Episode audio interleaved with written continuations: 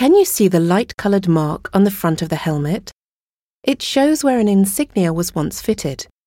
It is the shape of an eagle, the emblem of Poland. The shape therefore reveals its owner's nationality. He was a Polish soldier. The helmet was, nevertheless, French made.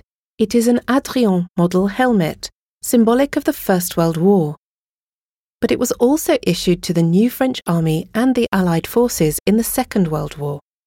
An insignia was attached or painted onto the helmet to identify the Allied nation. This one belonged to a Polish soldier who fought alongside the French forces.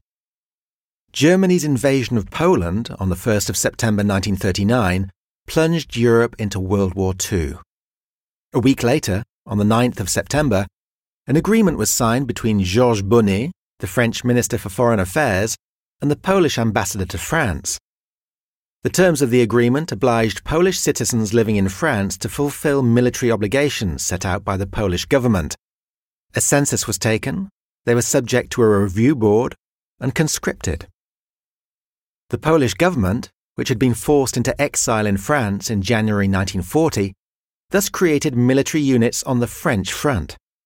An army of 80,326 men of Polish origin was thus assembled under the orders of General Władysław Sikorski, and it fought alongside the Allied forces, notably in the battles of Norway and France.